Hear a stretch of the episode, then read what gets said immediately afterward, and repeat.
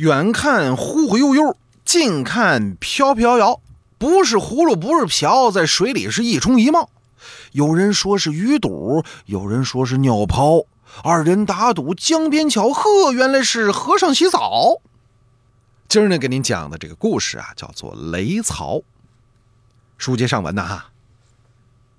岳云鹤和夏平子两个好朋友，读书好，但是没钱没势力。在那个年代，你想中科举、想当官，那是白日做梦。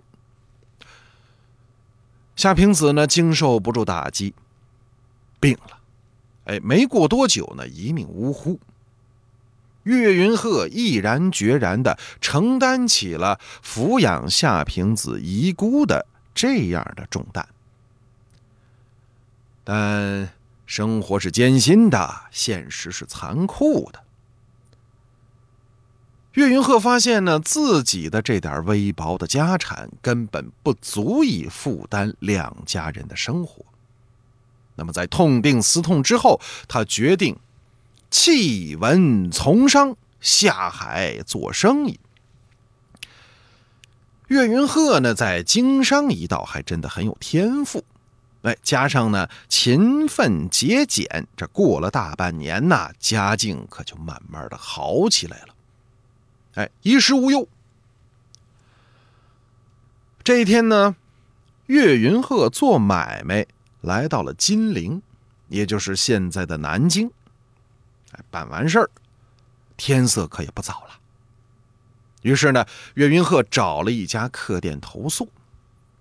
哎，这客店呢，除了可以住宿之外，还提供膳食。岳云鹤在房间里边收拾妥当。哎出来呢，来到这个饭厅，准备吃点晚饭。店小二呢很热情啊，上来招呼：“哎，客官，您要吃点什么，喝点什么？”没一会儿的功夫，饭菜呢都端上来了。岳云鹤刚吃了几口，忽然呐，从外边走进来一个人，就站在自己吃饭桌子旁边不远。那这样当然引起了岳云鹤的注意。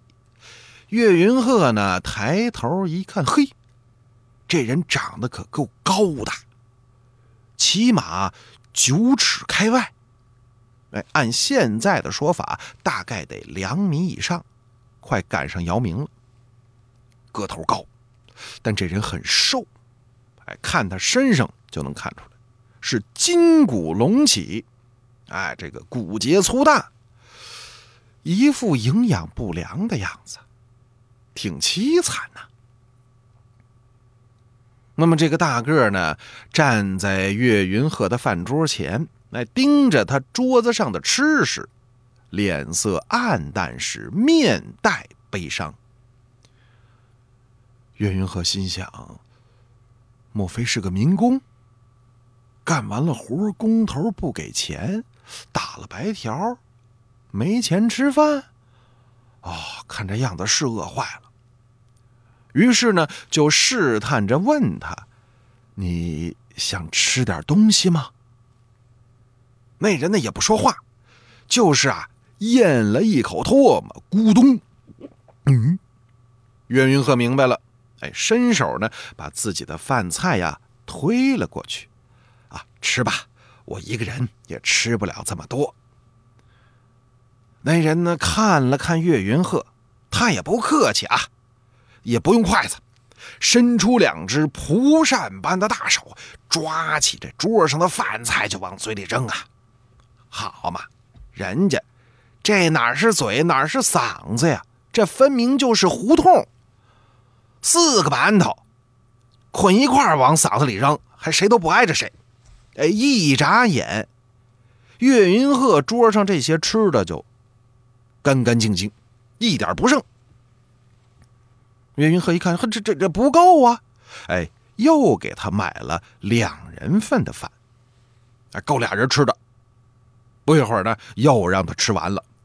岳云鹤一看，乐了哈，看来这位是饿极了，叫店主人：“你呀，给我割一只烤猪腿，再堆上一大摞蒸饼，啊，这摞蒸饼得有十几斤呐，高高的。”这位兄弟啊，我看你呀是真饿了，吃吧。今儿个呢，我管饱。好家伙，就看那位甩开腮帮子，亮出后槽牙，风卷残云，是狼吞虎咽。这十几个人都够吃的饭菜，被他一个人全干光了。看这模样呢，还没怎么撑着。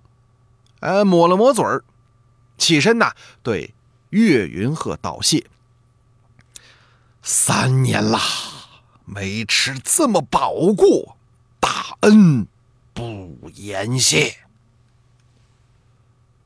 岳云鹤一看这人呐，虽然落魄，哎，但相貌堂堂，不怒自威，而且言谈之间呢颇有教养，肯定不是普通人。这位壮士啊，算我好事吧，多问一句，你怎么会落得如此漂泊潦倒呢？那大汉叹了口气：“，罪犯天条，不可说，不可说呀。”岳云鹤呢，又问他说：“你家乡是哪里？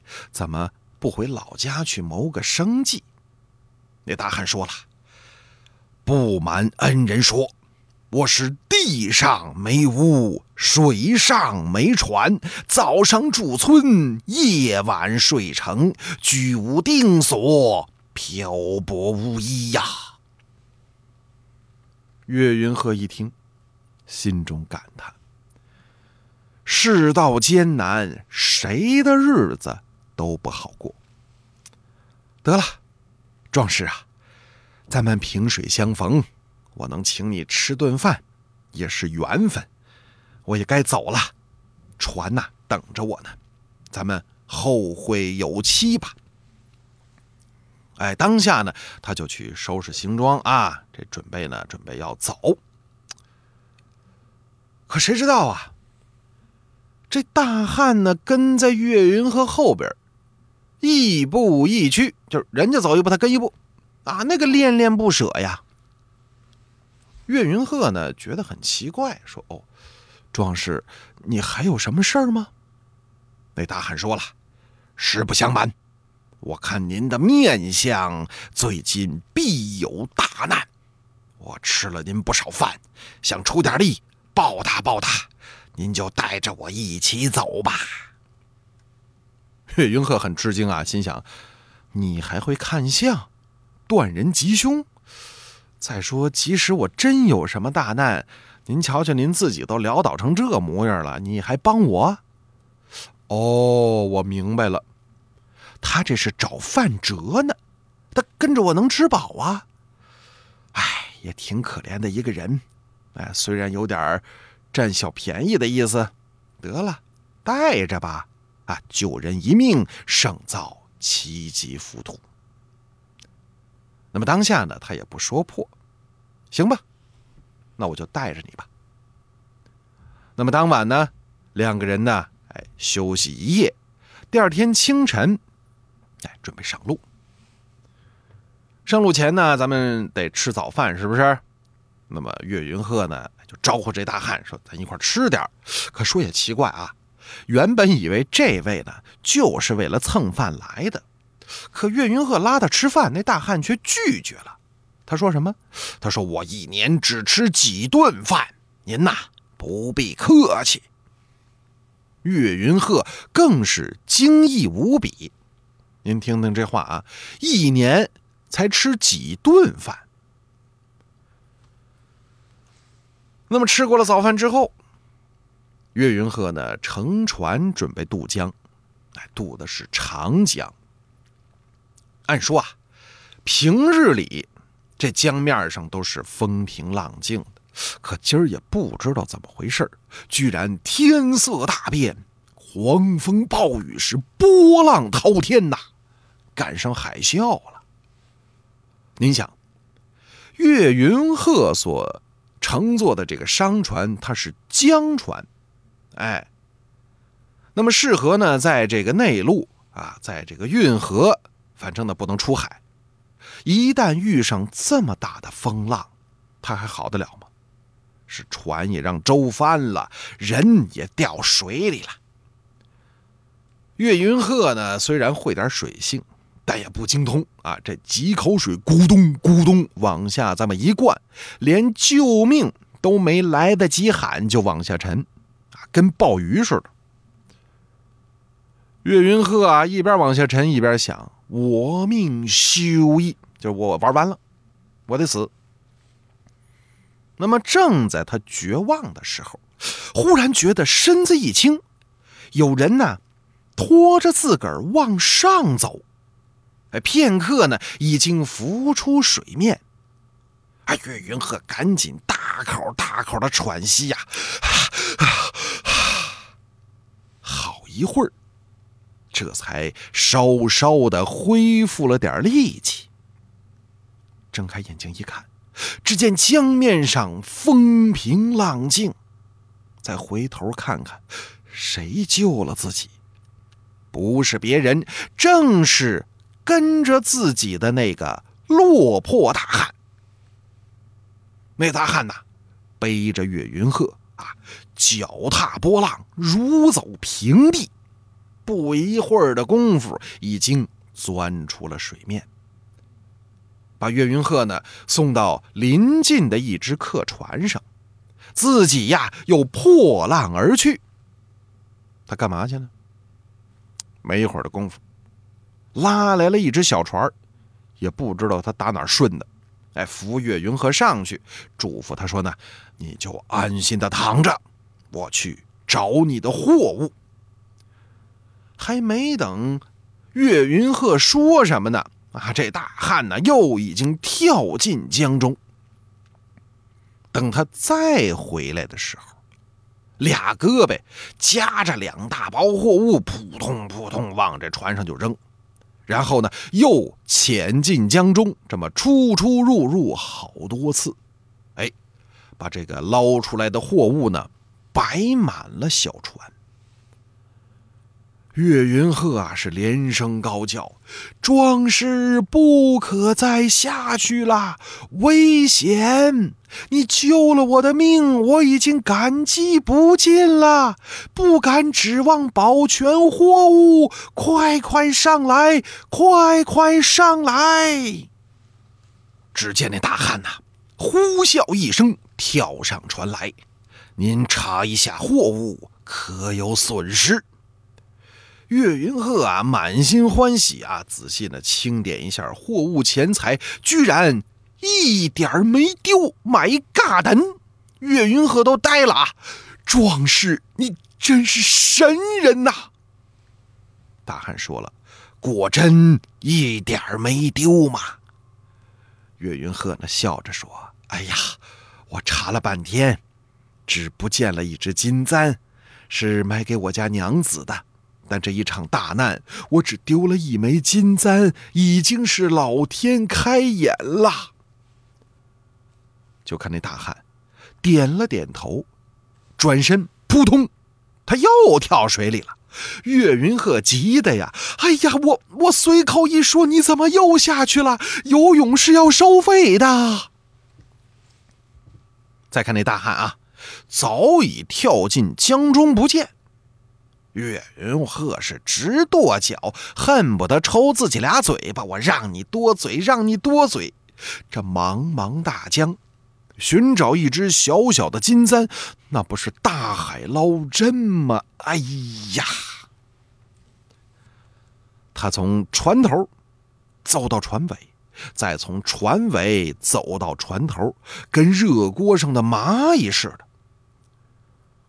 那么这次大旱呀！下去的时间长，过了好久，忽然呢，这江面浪花一翻，咕咚，这大汉从水中已经跳上了船头，微笑着把一枚金簪交给了岳云鹤，侥幸不辱使命。